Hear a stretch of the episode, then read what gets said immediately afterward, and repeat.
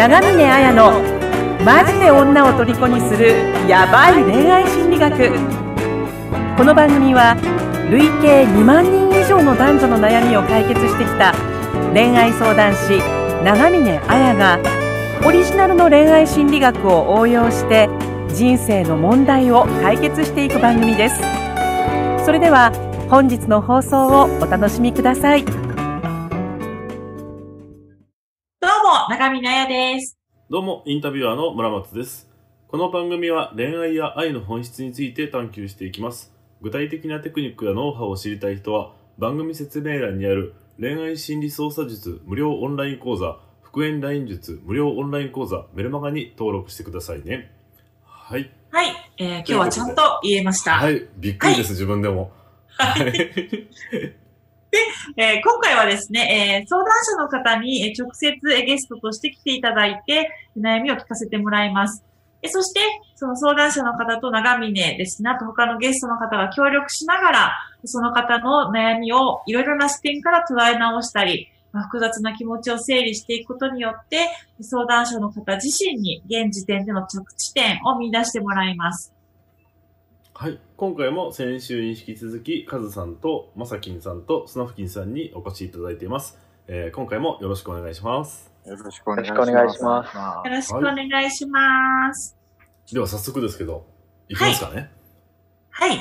はい。それでは、えっ、と、今日はまさきんさんのはい。え相談を深めていきたいと思います。はい。まさきんさん、よろしくお願いします。はよろしくお願いしまよろしくお願いします。はい。じゃあ、はいいきますね。はい。ーい。えー、長峰さん、こんばんは。えー、はじめまして、相談させていただきます。まさきんと申します。相談内容は元カノのことです。5ヶ月前に別れた彼女と復縁したいです。別れた理由は人づてで、僕の印象が悪くなって気持ちが冷めたと言われたことで別れることとなりました。その後に相手から流産したとのことで、相手から連絡が来て会って手術の書類にサインすることになりました。そこで相手が単に、あ、相手が話を簡単に終わらせて、サインを私にさせようとしたことに対して、怒鳴ってお互いに喧嘩してしまいました。その後に LINE で謝りました。手術は無事に終わったみたいですが、金輪際関わりたくないとまで言われました。そこでその手術のお金を渡したかったので、元カノに連絡をしたら、友達に封筒で渡してくれたら嬉しいだと言われたので、私は、えー友達に私は友達そのお金を渡してもらいました。その後に LINE をしてもブロックされて連絡はありません。別れの改善はちゃんと自分なりにできたのですが、積極しようにも、あ、なかなか提案が思い浮かびません。長文になってしまいましたが、最後まで読んでいただいてありがとうございました。相談がどうしたらいいものかどうかよろしくお願いします。というご相談です。すいません。はい。カミカミでした、最後。申し訳ない。はい、ちょっと、ふ復縁しようにもだから積極、はいまあ、まあ、この辺は、あの、ご本人に来ていただいて、あそうですね。はいい。けばす。はい。大丈夫だと思うんですけど、はいそうですね、なんか、あの、5ヶ月前っていう一応ことではあるんですけど、なんか、お気めつお気持ち的には大丈夫ですか？なんか、あのーそうですね。最初はもうショックでかすぎて、うーんあの、2日間くらい本当にご飯食えなかったんです今はもうそれに比べれば全然、あの、自分の趣味とかに活動専念できてるくらいなので、うん、うん気持ち的には全然元気なんですけど、うん、はい、やっぱりまだ好きな気持ちあるので、うん。やっぱりそこをなんとかしたいかなと思っております。ああ、じゃあなんかこう、その、当初のショックとか、悲しみとか不安っていうのはこう薄れてはきてるけど、あれですか、もう、仕事とかもされてるんですか ?24 歳っていうと。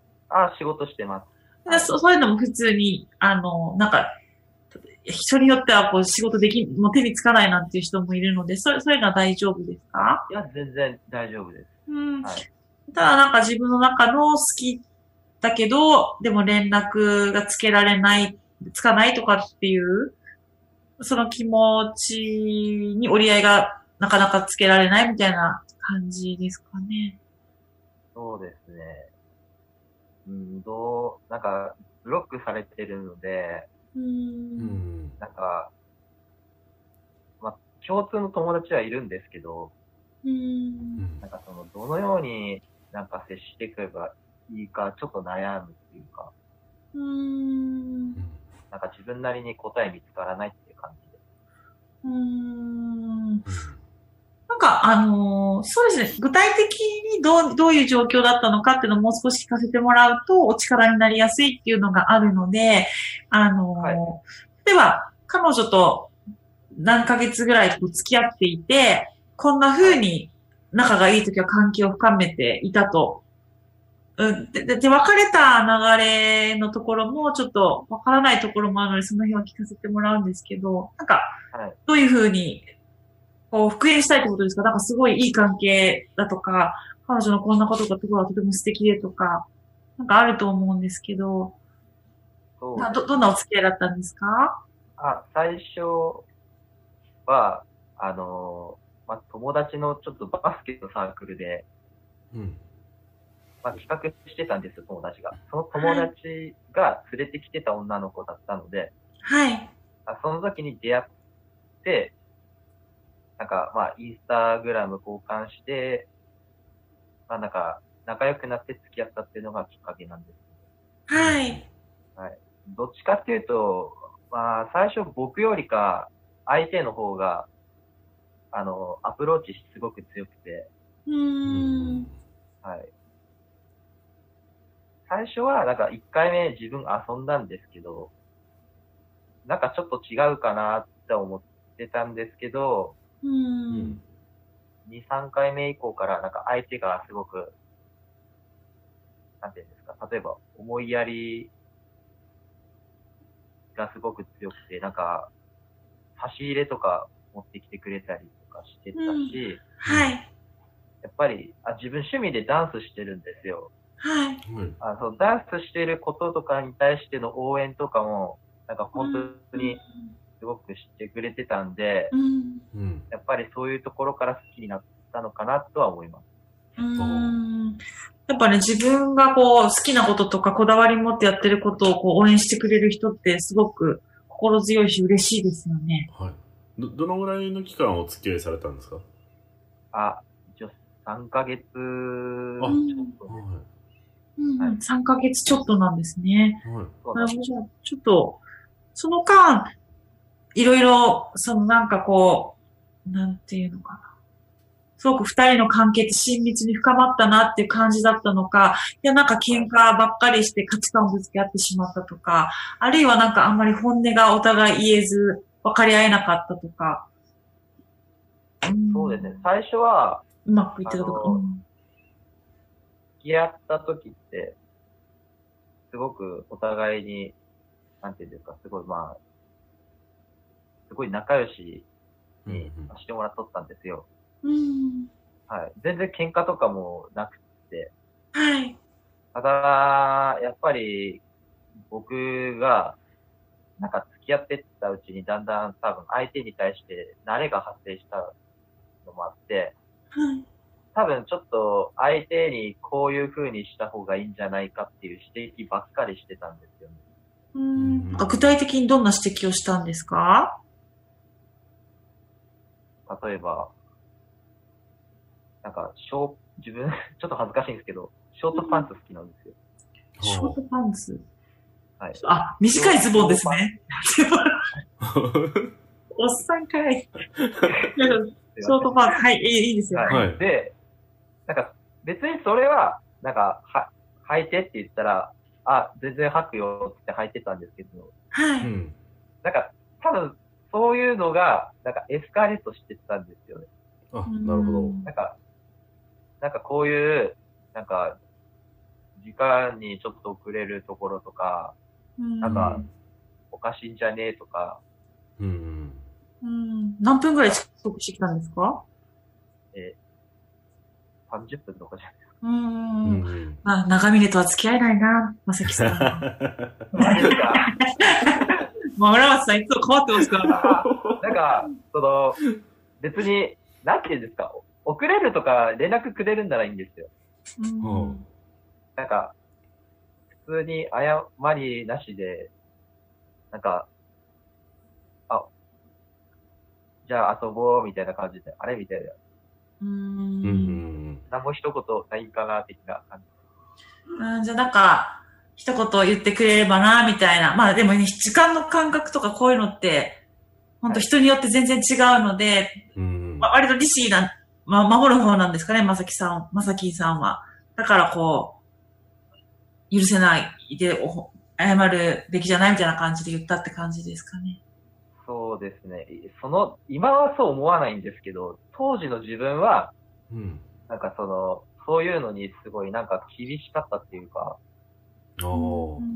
なんか帰る時も、なんか、愛想もない感じで帰ってったりしたがに対してとか、なんかそういう風に、なんか、立つたるんどうなんみたいな感じで、なんか怒ったうりん。なるほど。なんかね、こういうのって結構、あの、相手の気持ちを理解するときに、なんか自分のしたことを具体的に振り返って落とし込んでくると、結構相手の気持ちが分かったりするので、だからなんかこう指摘したんじゃないかっていうときに、その、まあ、ショートパンツが好きだから履いてっていうふうに言うところから、うんなんか相手に自分の要求をこう押し付けてっちゃったって感じですかね。こういう時間に遅れてくれてなんだとか、愛想をもっとよく立ち去りなよとかですね。他には何かありますか？こんなこと言っちゃったなとか。ちょっとね、辛いかもしれないんですけど、ここをね、しっかり振り返るって結構今後に役に立つと思うので。うんそうですね。ああ、なんか、うーん、うんまあ相手が例えば、まあ話、ちゃんとお互いに話し合えてなかったのっていうのはあったと思うんですけど、はい。なんか自分はなんか相手が泊まりに来る予定で今日は遊ぼうって言ってたけど、うん相手は、え、私今日帰っていいがみたいな感じ。うん帰って帰って、帰るよみたいな。う。うんんでも、自分からしたら、え、泊まるって言っとったやん、的な。なんか感じで、ちょっと話噛み合ってないって感じですかね。うんはいだそれに対してちょっとなんか、まあ、口喧嘩じゃないですけど、ちょっといざこざが起きたっていうか、ううんんまあ、そんな感じか例えばこれって噛み合ってないにもいろいろあって、な。はい。あの、なんていうのかな。例えば、うーんと、自分の思い込みで言わない人もいるんです。例えば、まさきさん、まさきんさんの今の状況だと、彼女は今日帰らなくて当然だろうとか、うん。か、あの、約束に遅れるんだったら連絡して当然だろうとか、まあ、なんかその自分の当然とかこうするべきだみたいなのが強い人って、相手はこういう風にしたいとかっていうのをきちっと聞かないで勝手に自分の中で決めてしまって、え、なんで帰るのとか、え、なんでそんな顔してるの？っていう風に言ってしまって、いや、いや私そんなこと言ってないしっていう風にして合意が取れないっていうパターンもあるし、お互いなんか、あの、感情論になっちゃうって、あの、本当に本音が言えないっていうんですかね。そそういういろんなパターンがあると思うんですけど、ぜだか前者は私が言った方が結構強いのかなっていう感じがしたんですけど。ですね。はい。おっしゃる通り。そうですね。だからもしかしたら今後そのコミュニケーションということで、しっかり自分の思い込みに当然相手は思い込むようには振る舞わないですよね。当たり前ですけど、言わないとダメですから。はい。そこはなんか、多分これって恋愛だけじゃなくて日常の人間関係にもすべて人の習慣ってね、影響しますから、なんかやってるって可能性あるかもしれないですよね。なるほど、わかりました。はい。うんで、もしかしてその外見もどんどんエスカレートして指摘してきましたかここで言うのは恥ずかしいかもしれないですけど、よく、はい。ただこういう好みの格好をしてくれとか、はい。っていうのも、なんか自分の好みのように、だから自分が思う通りに彼女は振る舞って当然だろうみたいな感じになっていたって感じですか？それもありますけど、多分、あ、ちょっと今思い出したんですけど、うん。あの、なんか僕好みって言ったら、なんか前髪パッツンの女の子好きなんですよ。はい。で、あの、付き合う前に、その彼女が、えっと、流し、髪の毛流してる髪型ってあるじゃないですか。うんうんこう、前髪がないやつですか？あ、前髪ないやつですね。はい。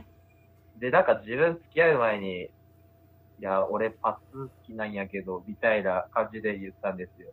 うん。そしたらなんか、次の次の日くらいに、なんか、うん。うん。本当にパッツンにしてきとって、う。うんわあ、すげえ、みたいな。うん、これすげえっていうのはどうどういう感覚ですか？いや、本当にパッツンにしてくれたんだな、みたいああ、自分のためにっていう。な。はい。でも、その時になんか、言ってきたのは、うん。別になんか、自分のためにパッツンにしたような言い方じゃなくて、まあ言い方的には、なんか、前髪邪魔やったから切ったわ、みたいなこと言ってたんですよ。う。うんん。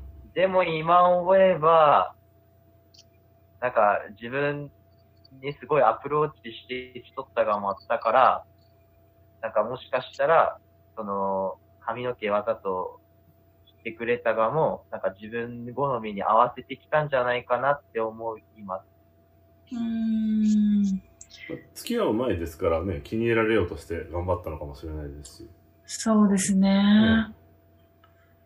なるほど。そうですね。あわかりました。じゃあ、でも、あのーまあ、さ、さ、ちょっと、あれですけど、彼女はいろいろ合わせようと、まあ、合わせようとがん頑張ってきてくれたところなんだけど、なんか、まさきんさんの、まあ、相手の要、いろんな要面での要求が、なんかちょっと指摘とかが、なんか、えーこうエスカレートしちゃったかな、みたいなところがあったっていう。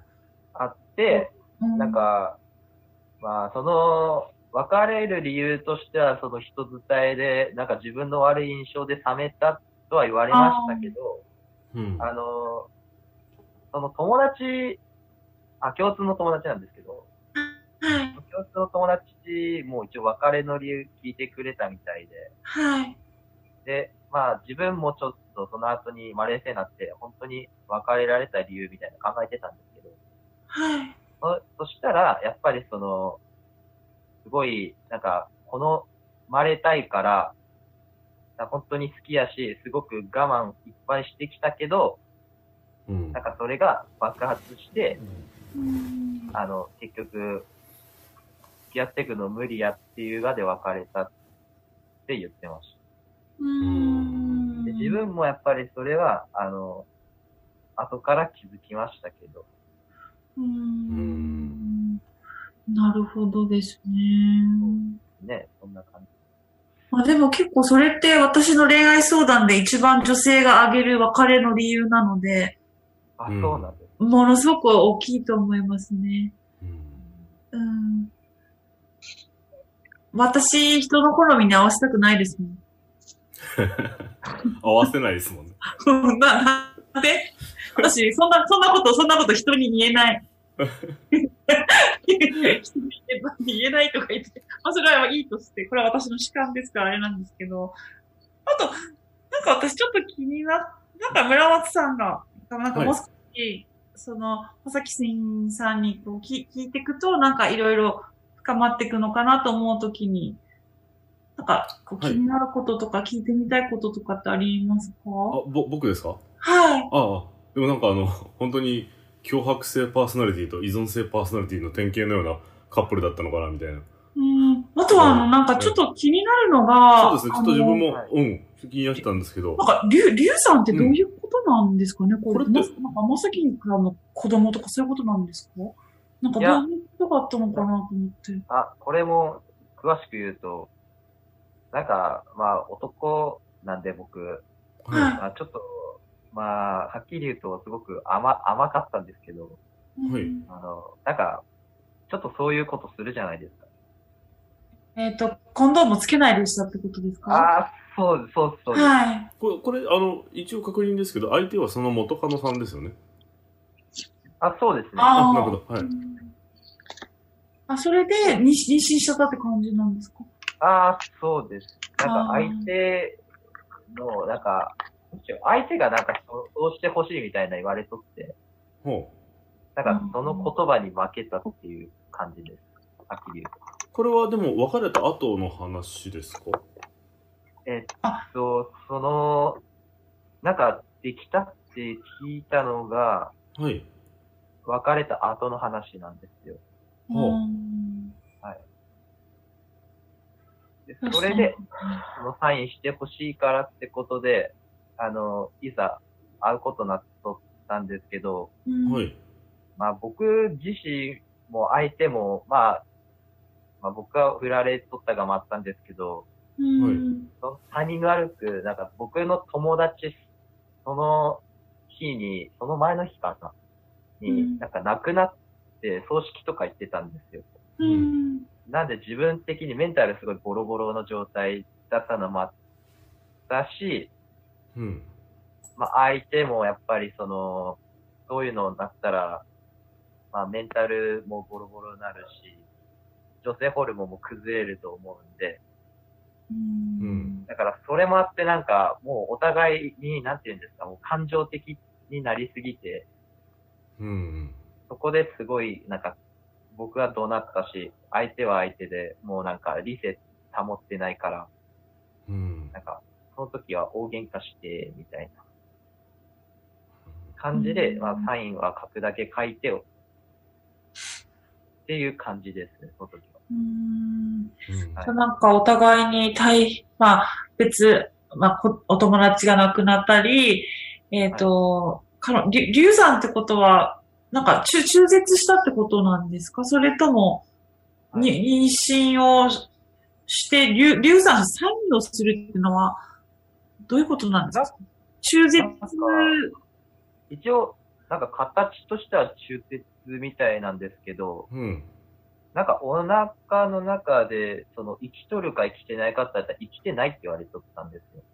うん。ううん。んはい。だから、あ、流産これで、そうです。もしこれで生きてたら、それは完全に中絶になりますけど、うんなんかほん生きてはないけど形だけ残っとるから、それを取り除くために手術せんなくて、うん。あの、サインが欲しいって言われた。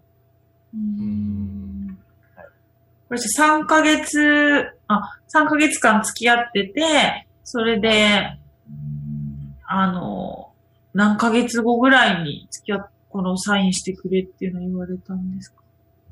えっと、別れて、別れてっていうか、8月のだいたい20くらいに別れて、うん。で、その連絡来たのが確か9月の頭なんですよ。なんでだいたい別れてから2週間後とかの話。うんまあでも、あれですよね。まあなんか、いろいろね、わからないところもあるんですけど、まああれですよね、きっとその、例えばですよ、こうこういう話よくないですけど、例えばその全然別の男性とね、おーこう例えばもう、お金だ、でもお金を別に要求してるわけではないですしね。え、でもえ、でも渡してる感じですよね。私、自分が渡したかったんですよね。あ、なるほど。そうです。うんなんか相手は、なんか別にいらんから大丈夫だよとか言っとったんですけど、ああ。でもそういうわけにいかないじゃないですか。うん。んだから、やっぱり自分の責任もあるし、やっぱりそこはウィンウィンじゃないとおかしいんじゃないかっていうのがあったんで、うん。やっぱりそこは友達伝いですけど、一応渡しました。うーんなるほど。これってやっぱあれですよね。ま、まさきんさんの子供ってことは確かなんですよね。そうですね。うん。なんか、わかんないですけど、なんか気持ち的にこういうの、まさきんさん自身も大丈夫ですか？なんか一回その、そういう、なんていうのかな。やっぱ、すごく罪悪感を感じたってことで、ご相談してきてくださった方もだ男性でもいるし、逆に女性の側も、あの、まあ、そ相当な負担、心理的な負担が大きいので、うん、なんか、大丈夫かな、両者ともに大丈夫かなっていう感じはするんですけど。そうですね。僕も、まあ、あれから、まあ、4ヶ月か5ヶ月経ったんで、う。うんん。まあ、そうですね。僕は大丈夫ですし、相手も、その友達から話聞けば、まあ元気にやってるみたいなことは聞いてたんで、うん大丈夫やとは思うんですけど、なるほど。結構、じゃあ、この、この彼女さんはいつも、こう、男性に合わせちゃうような感じなんですか？同じぐらいの年の方ですか？あ、同い年なんで、う。うんん。はい。そうですね、同い年ね。なんか、こう、なんとも言えない話ですね。うんそうですね。なんかやっぱり、その、まさきんさんの方が、あの、こうあるべきだとか、こうするのが当たり前っていうのが多分ちょっと強くて、それを、あの、彼女の方に与えちゃったんですけど、彼女も彼女で、あの、そういうふうに言われたら合わすのが結構もう元々性だったみたいで、そこで最初はうまくいってたっぽいですけど、多分たまりにたまってっていうので爆発したって感じが見て取れるというその相談も読んでるとそんな感じがしますね。うん。なんか、そうですね。だから、もしその、浜崎さんの今後にっていう時に、やっぱ相手のことをね、理解するってすごい、そうするとなんか今後のことも見えてくるっていう時に、やっぱあの、結構その中、中絶とか、その望まない妊娠で別れてしまうって、また結構たくさんあるし、あまあそういう話結構聞聞いてるというか、例えばその、うん、やっぱ多分ね、ちょっと、まさきんさんにはまさきんさんの男性なりの、その苦しみとか葛藤とかってあると思うんですよ。なんか彼女の方がゴムつけなくてもいいよって言ってくれたからっていうのもあると思うし、うんただ、あのーやっぱね、その、で例えばです、夫婦、夫婦なんだけど、あのー奥さんの側が、うつで薬を飲んでて産めないからっていう時に、だったり、いろんな事情でこう、でも産みたいとか悩んでたけど、旦那さんに中絶を勧められたから中絶したと。でもその、なんていうのかな。やっぱ中絶の時に麻酔がちょっと効かなかったとかっていうのもあって、すごく本当に痛かったっていうのもあるし、何かここにあったものがなくなるような、なんかすごい失望とかですよね。あと何か、うーん、うーんなんていうのかも、ちょあと、こ今後の妊娠のリスクっていうのもあるんですよね。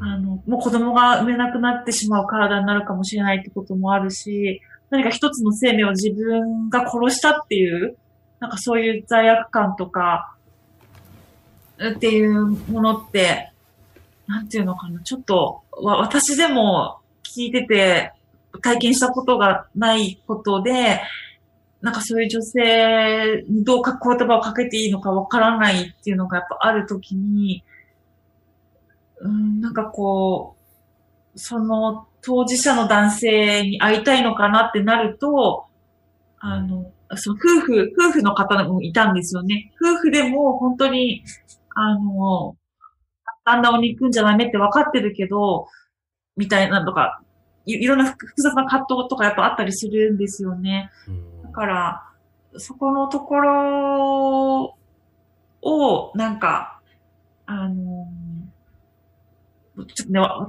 じ実際の、私は体験したわけじゃないけれど、なんかそういうところはあるのかなっていう気はしますね。うんうーん。ちょっと、うーん。だ男性には男性の苦しみがあるけど、そこはちょっと想像がつかないかもしれないです。ぐらいの、私でもですよ。なんか難しさがあるなっていうのを思いますね。なんか一生多分引きずっていくことだ、引きずっていく人もいると思うんですよ。実際そういうことをフォローするような NPO、私のラブアカでも出てもらったピルコンっていう、あの、ピルとコンドームを必ずしようっていうことで、まあ、望まない妊娠をその代表の方が大学生の時にしたっていうことで活動はしてるんですけど、まあ、ゴムしないっていう風にして性感染症になっちゃうとやっぱり妊娠しないって確率も増えたりもするし、やっぱそれそれだけ女性の心のダメージが大きいので、やっか専門的にフォローしたりする期間があってもなんか一生引きずるみたいな感じのところはあるので、うん、なんかそこのところは理解してあげるといいのかなとは思うんですけどね。まさきんさんは、えっ、ー、と、まさきんさんのこの今後どうしたいっていうのは、やっぱり復縁したいっていうのはやっぱりあるんですかね？そうですね。あ、じゃあやっぱりね、あの、連絡が今は取れない状況ですもんね。そうですね。はあ、ただ、共通のその友人いるんで、はい。やっぱり、まあ、そうですね、共通の友人に頼るしかないって言ったら変なんですけど。お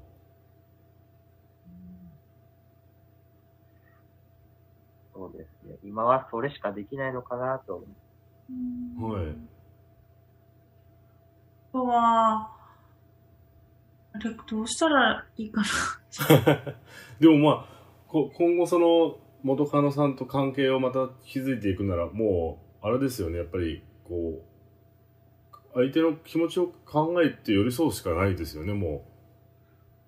寄り添える人にな,、うん、なるし、多分、え、例えばですよ、あの、えっ、ー、と、そ、相談に、えっ、ー、と、何でしたっけ？別れの改善はちゃんと自分なりにしてきたっていう時に、うん、あの、今の彼女の気持ち、私が中絶の時の女性の気持ちってこうですよとか、うん、あの、女性って元、男女がこの世の中で平等じゃないってわかりますか？セクシュアリティの非対称性があるってことですね。なぜか、男、男のい、男、性性の、の、その、男に主体があって、女に客体だっていうのってわかります ?AV でも男が攻め、女は受けっていうふうに、何か女の人が合わせないといけないし、男の側の、それが当然だと思っちゃってるっていうか、あの、男らしさ、女らしさ、それぞれ苦しみはあるんだけど、結構男の人は下駄履かされてきてるところがあるわけですよ。あの、対等に人を見てれば、あの、自分好みにしてほしいなんて発想にならないわけですね。だって、相手は相手なんだから、相手のありのまま尊重するっていうのは普通ですよね。うん、あの、まあ、かといって好きな人に好かれたいっていう、なんか強烈な相手の自己肯定感の低さだったり、合わせないと愛されないっていう彼女側の問題もあったとは思うんですけど、うん、うん、なんかそういうふうに相手をコントロールしてしまってるような自分が見えない力を使ってしまっていたり、彼女はここまでの気持ちだったんじゃないかっていうことは、なんか理理解できてましたか？この相談に臨む前までに。そうですね。なんで、それもあって、あの、改善したって言えばいいうん、じゃあなんかこう人の気持ちがこ細やかに理解できる人間に、なんかこの3ヶ月間で慣れたっていう感じがしますか？そうですね。やっぱ、もう自分がその意見とか押し付け取ったのもあったんで、うん、なんかその別れて気づいたっていうのもあって、いや、本当になんか、相手をちゃんと考えてあげれるような、なんかもう、やっぱり気の大きい人に並んだんだっていうか、うんそうですね。器の大きい自分になれるように本当に、まあ今も継続はしてるんですけど、そうですね。なんか、なんで私が結構カウンセラーとか人の悩みを聞くような仕事やってるかっていうと、私が本当に人のことを傷つけて、本当にわがままで人の気持ちが理解できない人間だったんですね。今もそういうとこあると思います。あの、それは、なんていうのかな。もっと若い頃には、まさきんさん以上に、まさきんさんの前の状態よりも人をコントロールしようとしたり、傷つけたりってことをしてきてて、いろんなこうきっかけがあって、私って本当に人の気持ちがわからないクズだなと思ったんですよ。クソな人間だっていうふうに。だからこう、あの、要は、こう、人のいろんなセンスを感じ取れるような人にならなきゃいけないなと思って、やってきたから、このクズな人間だからこそ、なんていうのか、すごい、クズな度合い、まさきさん、まさきんさんクズとかじゃなくて、人の気持ちがわからない、どういうことかなってことは、まさきんさん以上に承知してると思うんですね。自分が一番ダメなところがあったから。でも、じゃあ私が人の気持ちを理解できるようになったかっていうと、多分こういう話を聞く作業っていうのを10年以上してきてるけど、人の気持ちを聞く機会は多いと思うけど、でも人の気持ちを理解できないところがあるなって思うんですね。うん、それぐらい大変なことだって思うわけですよ。その人の気持ちになり変わって想像するっていうことが。うん、だから、3ヶ月でそういう人になれたっていうふうに言うけど、あの、まあ、本当そうだったらすげえなって感じではあるんですよね。あ、私、こんな風になれねえみたいな。あの、それは長峰の劣ってるところなのかもしれないってのももちろんあるし、まさきんさんがすごい優れてる感性の持ち主なのかもしれないんですね。だから、あの、もし復縁したいって思うとそういう方向でぜひ動いてほしいんですけど、あの、そのためにも、例えばですよ、あの、機会があれば、こういう機会はあるかわかんないですけど、女性、女友達とか実際に中絶したことがある人の会とか男性が参加できるんだったら、そういうところに行って、話を聞きに行くっていうことをしてみるとか、女の子にその中絶するとどういうことだろうとか、いろいろ人の気持ち、女の人のそういう時の気持ちを100人ぐらいになんか聞いて、なんか自分が感じ取れるようになったなっていうふうに、そしたらなると思うんですよ。それからなんか、じゃあ復縁っていうふうにしようとしたら、なんかもっと、あの、彼女とうまくいくんじゃないかなっていうふうに思うので、なんかその辺を、あの、具体的に体験した人の話を聞いたり、女性に、そう、そういう状況どうだと思うってことを聞いて、なんか共共感するってことを高めていくと、あの、まさきさんの人間性も豊かになるし、彼女とも分かち合えるんじゃないかなっていうふうに私は思ったので、そんな風にしてみたらどうかなみたいな、着地点は自分で見つけると言いつつ、ちょっとなんか提案しちゃったんですけど。ああ。はい。そうですね。僕自身、その、なんか、別れた原因のことしか今聞いて思ったのは改善、それしかしやがったかなって思ったし。ま、まさきんさんなんか、あの、いいことが。はい。まさきんさん失礼ですけど、あの、今まで付き合った女性もそんなに長続きしない方でした、はい、あ、しませんでした。はい。あの、なんかすごいね、若い頃の自分にすごい似てたんで。え、本当ですか？うん。なんであの、なん、その別れた原因もすごい真面目に多分考えてその都度改善しようとするんですけど、多分本質的なところでまた、はい、治治ってないというかその改善できてないから違う過ちを繰り返しちゃうところがあるかもしれないですね。あなんであの、ぜひおすすめの本が私から一つあるんですけど。あ、本当です。はい。はい。いいですか、長峰先生言っちゃっても。あ、どうぞどうぞ、あの、岡田隆さんの、はい。えっと、なぜ同じような人を好きになって同じような別れ方をするのかって本があるんですけど。ああ、そうですね。そ、そこの多分、共依存性の、はい。あ依存性の女性と、はい、脅脅迫性か。脅迫性ですね、多分。あもしかして自己愛性かもしれないです。そうですね。そこら辺を読むとちょっと自分の傾向がわかるんで、あ、もう、結構、あの、入ってきやすいかもしれないですね。うん。ありがとうございます。あと、そうだ、その、なんかせ、ま、ま、生理がある女の子の気持ちとか、なかなか男性には想像つきにくいと思うので、結構前も紹介したけど、女道でしたっけ？あ、女道ですね。女道とかっていうのも読むと、あ、女性ってこうなんだ、みたいな。なんかそういう女の人の性的な部分もわかると思うので、多分そういうのをなんか読んで理解してから彼女に望ん、あといろんな女の人に話を聞きに行くっていうのをして、あの、していった方が多分彼女と分かち合える可能性も高まるんじゃないかって気はしますよね。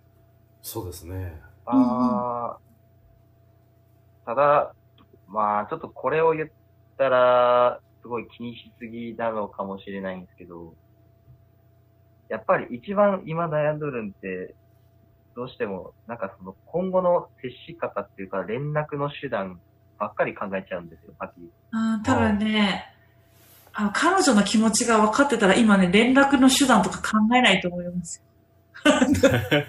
あ、そうですよね。そうですね。自分のことばっか考えてるから。あまあそういうのね、気持ちが分かるって言わないんですよ。もしかしたら、あの、まさきさん、過去の下水私と同じかもしれないけど。ま、まさきんさん、あの、復縁したいのはもちろんすごい伝わってくるんですけど、そういう時ってあの、彼女に、に対してじゃなくて、全く違うベクトルで動いてみると、その本を読んだりとか、その全く彼女とは全然関係ないことを騙されたと思って、そっちをやってみると、あの、全然何もしてなかった彼女の方にまた連絡がポンって取れたりとか、やっぱりいい感じで回っていくっていうのはあると思うんで、うん、なんで、あ、そうなんですね。なんであの、その一つになんかその執着してしまうとそこから動けなくなっちゃうってこと結構あるんで、うん。はい。一旦、一旦離れてその自分を知るっていうのをもう少し頑張ってみるといいかもしれないですね。もう多分ね、い今のまさきんさんだったら、あなた何も私のこと分かってないのねってなっちゃうと思う。連絡取れても、友達が繋いでくれても。そしたら、あのーもっと嫌われちゃったら残念じゃないですか。うん。あはい。だから、ね、うまくいくためにも、あのーはい。ちょっとやってみて。ちょっとやってみて。はい、わかりました。はい。そうです。だから、他の方でなんかこう聞いてて、こう、まさきんさんので自分もこういうふうに思ったとか、なんかこんな言葉かけてあげたいとかあれば、そうです。カズさんとかどうですか？もう聞いてて思ったのが、まあ、あのー村松さん言われてたのと、はい。ちょっと被っちゃうんですけど、まあ、同じことになるかなって僕も思ったんですよね。うんうんまあ、今のままではっていうふうには思ったんですけど、で、まあ、まあ僕も42っていう年齢なので、過去に流産はされたことあるんですよ、実際。流産されたこと、まあ、彼女なんですけど、元カノなんですけど、まあ結局僕の場合は子宮外妊娠だったので、下ろさざるを得ない状態。ううんん。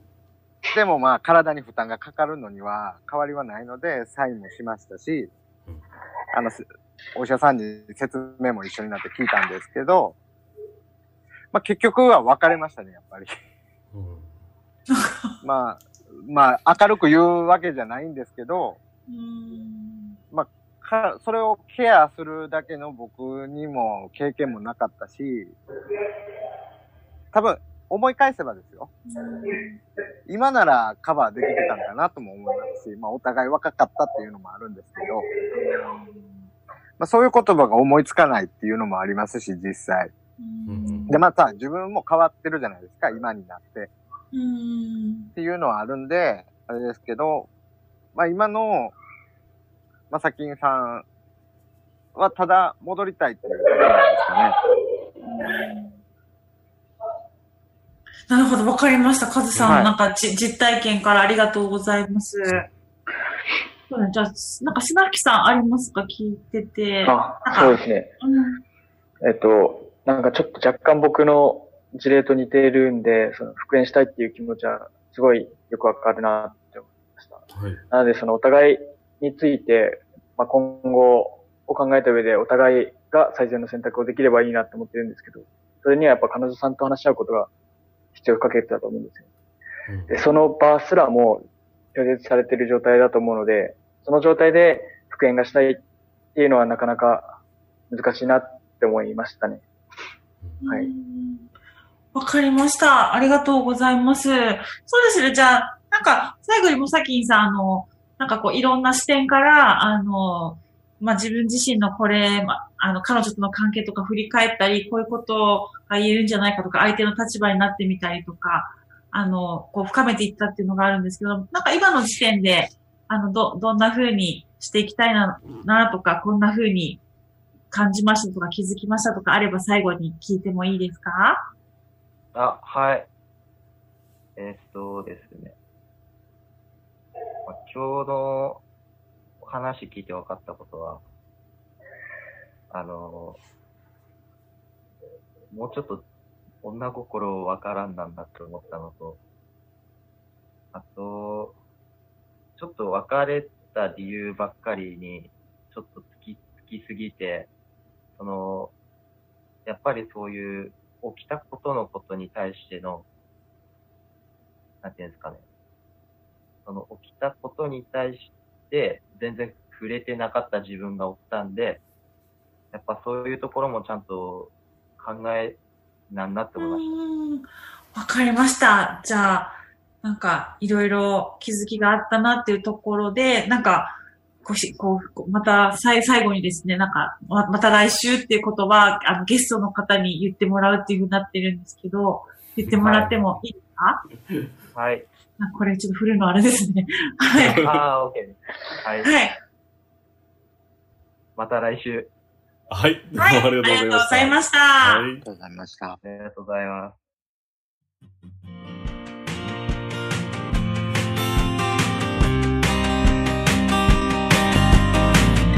本日の番組はいかがでしたか？